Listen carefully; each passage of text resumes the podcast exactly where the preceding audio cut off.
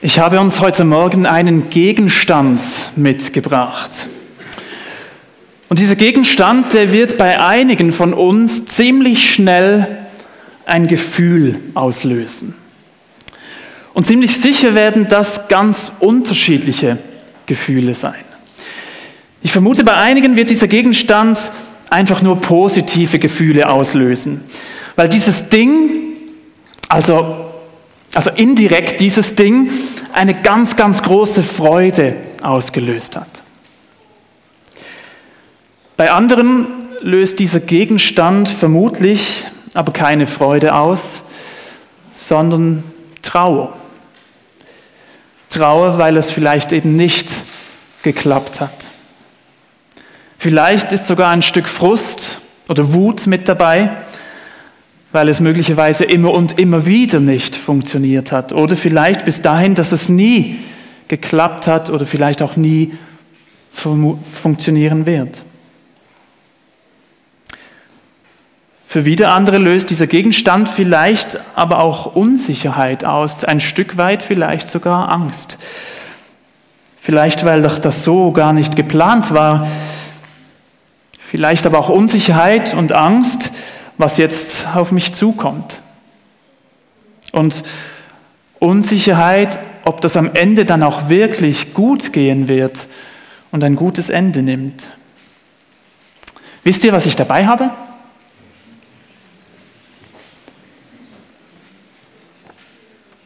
Das hier. Ein Schwangerschaftstest. Also kein Corona-Test, keine Ahnung, es ist ein Schwangerschaftstest.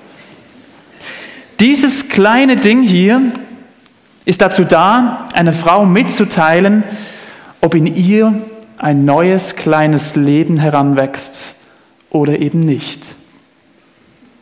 Und in den allermeisten Fällen greift man beziehungsweise greift Frau zu so einem Teil, um möglichst zeitnahe zu wissen, ob sie schwanger ist oder nicht. Heute Morgen möchte ich mit euch einen Bibeltext anschauen, in dem zwar kein solcher Schwangerschaftstest vorkommt, aber es geht um genau diesen Moment. Es geht um genau diesen Moment, wo eine Frau feststellt, wow, okay, in diesen Stunden beginnt gerade in mir ein neues Leben heranzuwachsen. Ich möchte euch diesen Bibeltext mit euch zusammen lesen. Wir finden den im Neuen Testament, im Lukas-Evangelium, die Verse 26 bis 38. Als Elisabeth im sechsten Monat schwanger war, sandte Gott den Engel Gabriel nach Nazareth in eine Stadt in Galiläa, zu einem Mädchen, das noch Jungfrau war.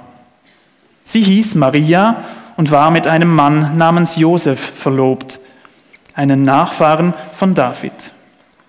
Gabriel erschien ihr und sagte, sei gegrüßt, du bist beschenkt mit großer Gnade, der Herr ist mit dir. Erschrocken überlegte Maria, was der Engel damit wohl meinte. Da erklärte er ihr, hab keine Angst, Maria, denn du hast Gnade bei Gott gefunden. Du wirst schwanger werden und einen Sohn zur Welt bringen, den du Jesus nennen sollst. Er wird groß sein und Sohn des Allerhöchsten genannt werden. Gott, der Herr, wird ihn auf den Thron seines Vaters David setzen. Er wird für immer über Israel herrschen und sein Reich wird niemals untergehen. Maria fragte den Engel, aber wie kann ich ein Kind bekommen? Ich bin noch Jungfrau. Der Engel antwortete, der Heilige Geist wird über dich kommen und die Macht des Allerhöchsten wird dich überschatten. Deshalb wird das Kind, das du gebären wirst, heilig und Sohn Gottes genannt werden. Sieh doch, deine Verwandte Elisabeth ist in ihrem hohen Alter noch schwanger geworden. Die Leute haben immer gesagt, sie sei unfruchtbar und nun ist sie bereits im sechsten Monat. Denn bei Gott ist nichts unmöglich. Maria antwortete, ich bin die Dienerin des Herrn und beuge mich seinem Willen. Möge alles, was du gesagt hast, wahr werden und mir geschehen. Darauf verließ der Engel sie.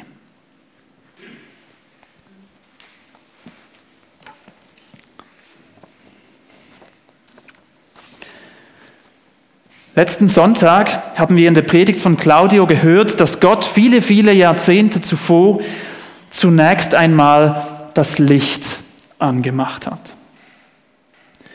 Gott hatte damals dem Volk, den Israeliten, die in ganz schwierigen Umständen gelebt hatten, in, unter Versklavung arbeiten und leben mussten, ihnen hat er eine Hoffnung gegeben. Er hat ihnen gesagt, das Leben, wie ihr es jetzt und aktuell gerade kennt und erlebt, wird nicht für immer so bleiben. Ich werde euch einen Retter schicken. Wenn du mit dabei warst, vielleicht erinnerst du dich an diese großen Worte aus diesem Jesaja-Text, wie dieser Retter dann eben beschrieben wurde.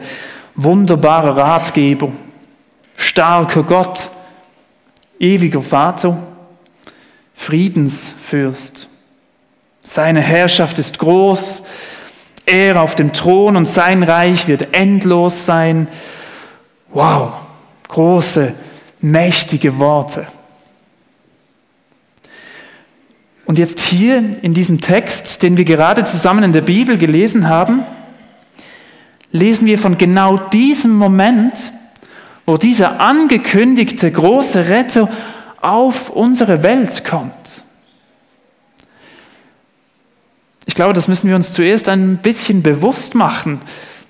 Wir dürfen quasi ein Stück weit diesen Moment miterleben, wo genau das passiert, was vor langer Zeit angekündigt wurde.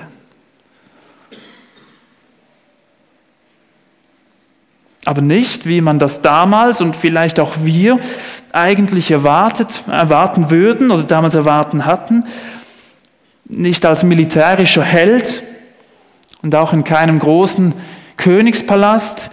Nein, diese Ankunft von diesem Retter oder diese Ankunft von diesem Messias geschieht hier irgendwie total unspektakulär.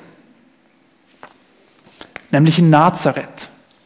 Nazareth, das war bis dahin ein total unbekanntes und unbedeutendes kleines Dorf.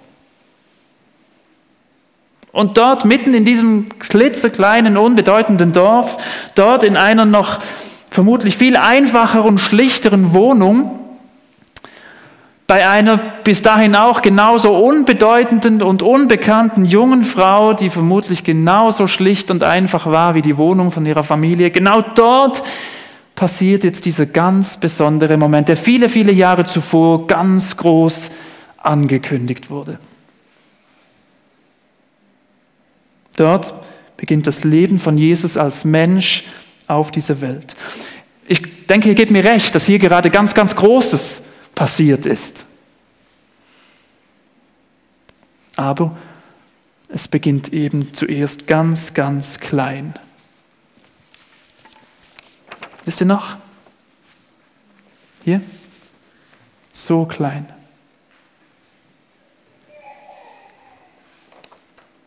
Gott fängt klein an. Zunächst völlig unsichtbar, völlig unscheinbar. In diesem Text, den wir gelesen haben, lesen wir neben der Ankündigung von Jesus von einem Engel und von Maria. Und zuerst möchte ich mit euch ein bisschen auf Maria schauen. Wie geht es ihr in dieser Situation? Was löst es in ihr aus? Ebenso ein bisschen dieser Moment hier. Das erste, das wir lesen, Maria erschrickt. Ein ganz typisches Phänomen, das wir immer wieder in der Bibel finden, wenn Menschen eine besondere Begegnung mit Gott oder etwas Göttlichem haben, wie eben hier bei uns in dieser Geschichte mit diesem von Gott geschickten Engel. Wenn der vollkommene, der heilige, der einfach nur gute Gott einem Menschen begegnet, einem Menschen, der eben nicht vollkommen ist, einem Menschen, der nicht heilig ist und einem Menschen, der eben nicht nur gut ist, dann ist das für den Menschen eigentlich nicht aushaltbar. Eben, er verschrickt, er zuckt zusammen. Eigentlich würde der Mensch vergehen. Oder um es nochmal mit den Worten von letzter Woche, von letztem Sonntag zu sagen, zu verbildlichen, Licht und Dunkelheit kann nicht am selben Ort sein. Das geht nicht, das funktioniert nicht. Wenn ich in einem dunklen Raum bin und Licht anmache, dann auf einen Schlag wird es hell. Also Licht und Dunkelheit kann nicht unmittelbar beieinander, nebeneinander sein. Das funktioniert nicht. Darum auch hier dieses Erschrecken von Maria.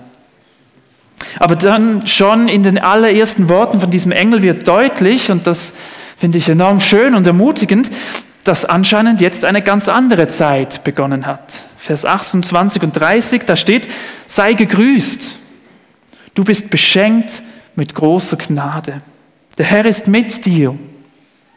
Und hab keine Angst, Maria, denn du hast Gnade bei Gott gefunden. Wir lesen hier gleich zweimal das Wort Gnade. Gnade, vereinfacht gesagt, bedeutet das eine unverdiente Zuwendung von Gott und seiner Liebe. Und schon in diesen allerersten Sätzen vom Neuen Testament wird jetzt deutlich, wir brauchen keine Angst mehr haben vor Gott. Er wendet sich uns Menschen zu, weil er es eben gut meint mit uns. Jetzt allzu viel erfahren wir von Maria nicht, wie es ihr in dieser Situation ergangen ist. Wir wissen nicht, was alles Maria durch den Kopf gegangen ist in diesem Moment. Aber ich vermute mal einiges. Zum Beispiel erstens, zu diesem Zeitpunkt war Maria mit Josef verlobt und eben noch nicht verheiratet. Als nicht verheiratete schwanger zu werden, je nachdem, in der heutigen Zeit, je nachdem wie und wo man auflebt, ist das vermutlich gar kein Problem, gar keine Frage, was da irgendwie unnormal oder schwierig sein könnte. Je nachdem aber wo und wie man eben aufwächst, vielleicht doch und vielleicht auch sehr. Das kann tatsächlich sehr unangenehm oder auch ein Problem sein. Damals, zu der Zeit von Maria, da war es nicht nur ein Problem, da war das ein ganz, ganz großes Problem. In der Gesellschaft damals war es nämlich absolut verpönt, als Unverheiratete schwanger zu werden. Und je nachdem, wie ihr Verlobter jetzt reagieren wird, steht sie da vor ganz, ganz, ganz großen und zwar existenziellen Problemen. Also wenn ich mir überlege, was ging Maria in diesem Moment durch den Kopf, ich vermute mal, ich, Maria, als unverheiratete Schwanger, bitte, was soll da auf mich zukommen? Oder eine zweite mögliche Frage, die Maria vielleicht durch den Kopf gejagt ist, was denkt meine Familie? Was denken meine Eltern? Was werden die Nachbarn sagen? Oder eine dritte Variante. Was bitteschön bedeutet es, das Kind des Allerhöchsten in meinem Bauch zu haben und dann gebären zu sollen? Was passiert da mit mir? Muss ich da irgendetwas Spezielles beachten? Ich könnte mir noch ganz viele mögliche Fragen vorstellen, die Maria durch den Kopf gejagt sind. Eine letzte vierte möchte ich noch ergänzen, nämlich genau die Frage, die sie dann auch gestellt hat, Vers 34. Maria fragte den Engel, aber wie kann ich ein Kind bekommen? Ich bin noch Jungfrau. Klar, die Forschung damals, die mag noch nicht ganz so fortgeschritten gewesen sein, wie sie das heute ist, aber trotzdem wusste auch eine junge Frau aus sehr einfachen Verhältnissen, man wird nicht einfach so aus dem Nichts schwanger. Da braucht es einen Mann dazu. Und den gab es bei Maria zu diesem Zeitpunkt noch nicht. Also schon, aber nicht auf diese Weise, dass das eben dann, dass sie hätte schwanger werden können. Und an dieser Stelle, jetzt in dieser Geschichte, an diesem Zeitpunkt, wollen wir unsere Perspektive wechseln. Bisher haben wir auf Maria geschaut und jetzt wollen wir hier auf den Engel beziehungsweise auf das, was Gott durch den Engel gesagt hat, lenken. Denn ja, dass eine Frau einfach so aus dem Nichts schwanger wird, ist für unser Denken und für unsere Vorstellung schlicht unmöglich. Wenn wir so etwas hören, in einem normalen Gespräch oder Zusammenhang, wir denken sofort an eine Schummelei. Völlig klar. Unmöglich. In Vers 35 hier in diesem Text steht, bei Gott ist nichts unmöglich. Bei Gott ist nichts unmöglich. Und so quasi als Bestätigung, als ermutigender Händedruck für Maria lässt Gott ihr jetzt noch ausrichten, dass ihre Verwandte, die Elisabeth, ebenfalls schwanger geworden ist. Und dazu muss man wissen, dass Elisabeth in diesem, zu diesem Zeitpunkt eine bereits sehr alte Frau war, die eigentlich in ihrem Umfeld jahrzehntelang als unfruchtbar galt. Mich begeistert das, dass Gott dieser jungen Maria, ohne dass sie danach gefragt hat, eine ganz große Ermutigung gibt. Mit dieser Nachricht, hey, hey, Elisabeth ist übrigens auch schwanger. So quasi als möchte Gott Maria sagen, hey Maria, ich weiß, das muss für dich jetzt ziemlich crazy klingen, ziemlich verrückt, aber, hau, aber hey, schau doch mal die Geschichte von, von Elisabeth an. Maria, du kannst mir vertrauen, mir ist nichts unmöglich. Ganz kurz für Leute, die Zusammenhänge in der Bibel spannend finden, diese Worte, dass für Gott nichts unmöglich ist, im Zusammenhang mit einer bereits älteren Frau, die jahrzehntelang als nicht, als nicht fruchtbar galt, ist eine Anspielung an die Geschichte von Sarah und Abraham aus dem Alten Testament. Denn mit fast genau diesen Worten hatte Gott damals auch durch einen Botschafter der Sarah und dem Abraham mitgeteilt, dass aus ihnen beiden ein großes Volk entstehen wird. Und zwar das Volk Israel, genau das Volk, aus dem dann später eben Jesus hervorgehen wird. Für Gott ist nichts unmöglich. Was löst dieser Satz bei dir aus? Für Gott ist nichts unmöglich.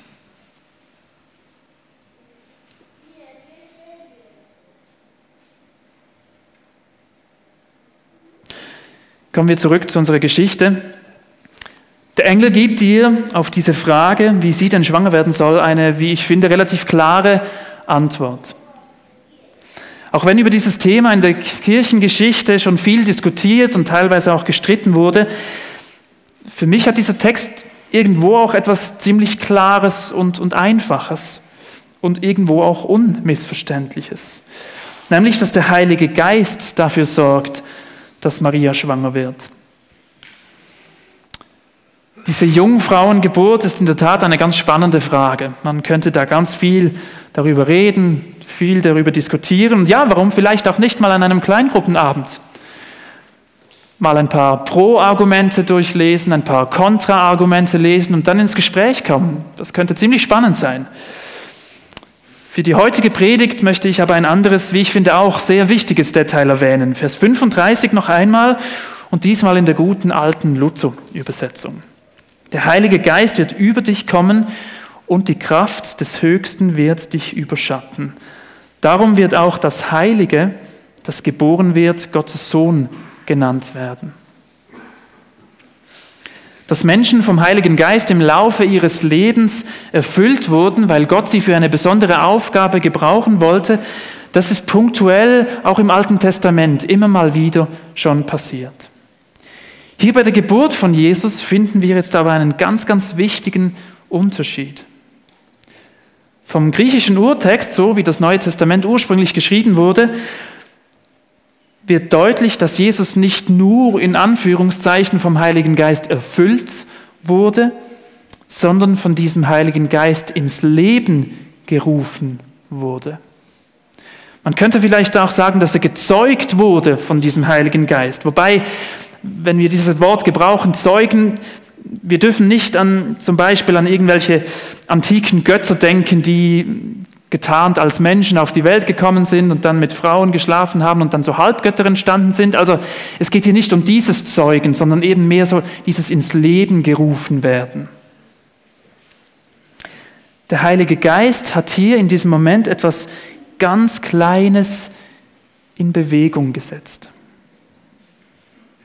Aber auch wenn Gott hier eben ganz klein beginnt, sieht er, und ich erlaube mir hier bewusst diese ziemlich saloppe Formulierung, schon in diesem allerersten Moment sieht Gott, was aus diesem anfänglich ganz winzigen Zellklumpen einmal werden wird.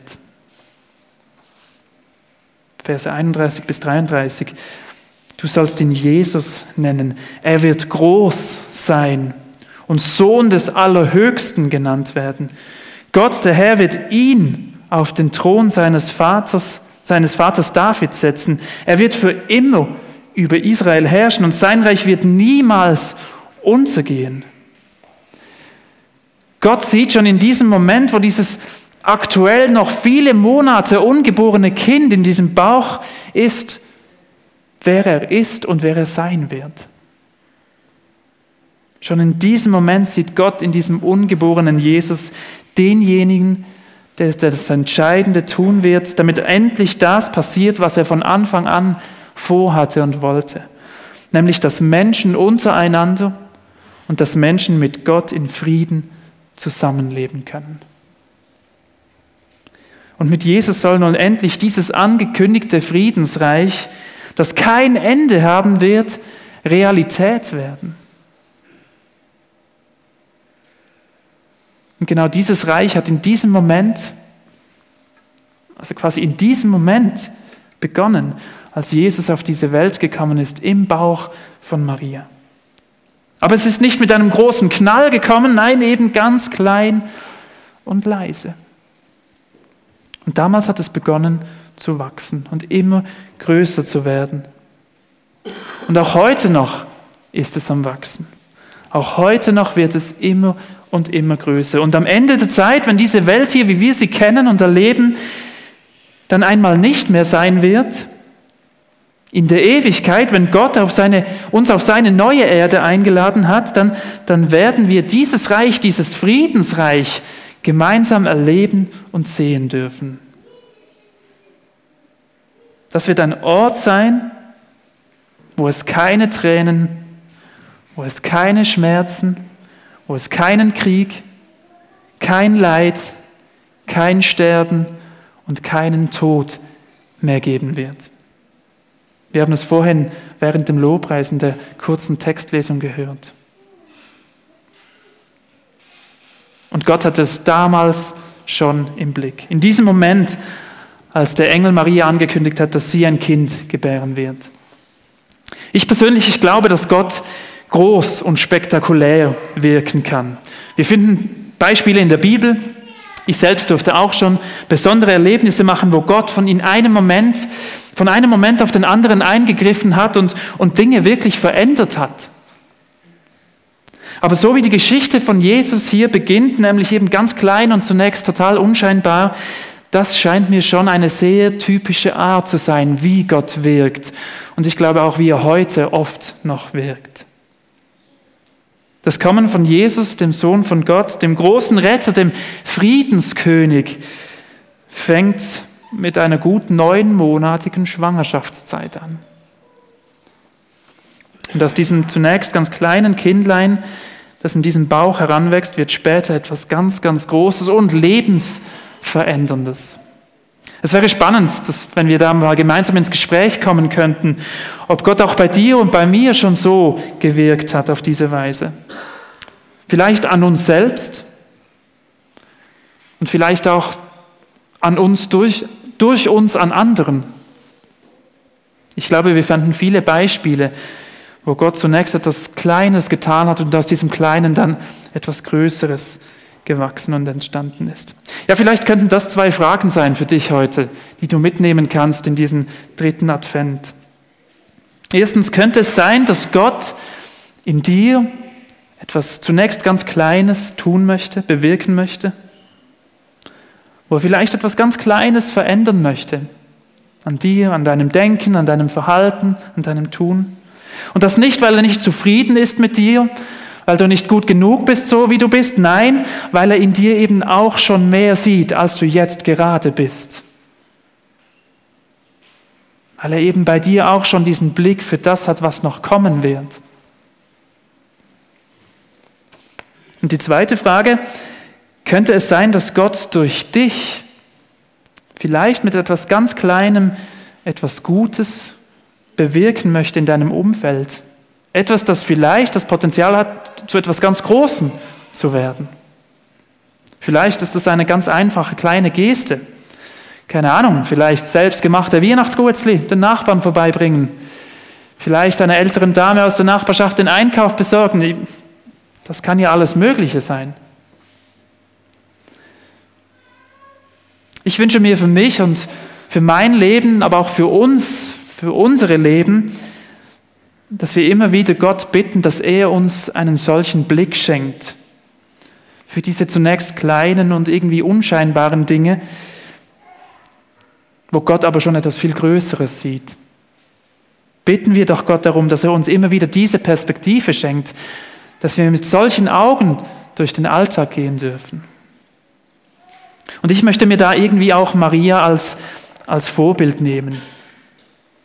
Ich bin felsenfest überzeugt, dass für Maria nach dieser Engelserscheinung nicht einfach alles klar und easy war und sie immer nur happy durch, durch die Gegend lief. Ich glaube, sie hatte danach auch immer wieder große Fragen. Ich glaube, sie hatte auch mit Unsicherheit zu kämpfen, vielleicht sogar mit Zweifel. Aber trotzdem hat sie in diesem Moment für sich eine Entscheidung getroffen. Sie hat sich entschieden, Gott zu vertrauen. Vers 38, da steht, ich bin die Dienerin des Herrn und beuge mich seinem Willen. Möge alles, was du gesagt hast, wahr werden und mir geschehen. Wow, ich, ich staune über diese Maria. Ja, Gott, ich möchte den Weg, den du für mich siehst, gehen. Auch wenn da noch viel offen ist und viele Fragen bei mir sind, ich, ich möchte dir folgen, ich möchte dir vertrauen. Ja, und damit komme ich zum Abschluss von dieser Predigt. Nachdem Maria diese Entscheidung getroffen hat, auf Gott zu vertrauen und diesen Weg mit ihm zu gehen, ist Folgendes passiert. Sie hat sich aufgemacht zu ihrer Verwandten, zu Elisabeth. Eben dieser älteren Frau, die auch schwanger geworden war. Und als sie bei ihr angekommen ist, da ist etwas ganz Spannendes passiert. Ihr könnt das nachlesen in den nächsten Versen. Das machen wir nicht mehr gemeinsam. Vielleicht hast du noch einen Moment Zeit heute. Dann, dann liest da mal weiter, wo wir jetzt aufhören. Denn in diesem Moment, wo sie sich begegnen, ist in beiden Frauen etwas passiert, in ihnen ist eine Freude aufgewacht. Obwohl sie bestimmt noch viele Fragen hatten, Maria und vermutlich auch diese Elisabeth, was da auf sie zukommt, ist in ihnen eine Freude gewachsen. Sie haben eine große Freude erlebt. Und diese Freude, die kam nicht von irgendwo, Gott hat diese Freude in ihnen geweckt. Gott erweckt Freude weil Gott Gutes bewirkt und Gutes wachsen lässt und größer werden lässt. Ich wünsche uns, dass wir in dieser Advents- und Weihnachtszeit vielleicht das, diese Freude zum, zum ersten Mal, vielleicht wieder einmal mehr, einmal neu, ganz bewusst erleben dürfen. Diese Freude, die Gott bewirkt, weil er in uns etwas wachsen, wachsen lässt. Ganz persönlich, aber auch gemeinsam wie bei Maria und Elisabeth zusammen, auch wir gemeinsam. Ich freue mich jetzt, dass wir diese Freude gemeinsam aussprechen und singen dürfen. Merci.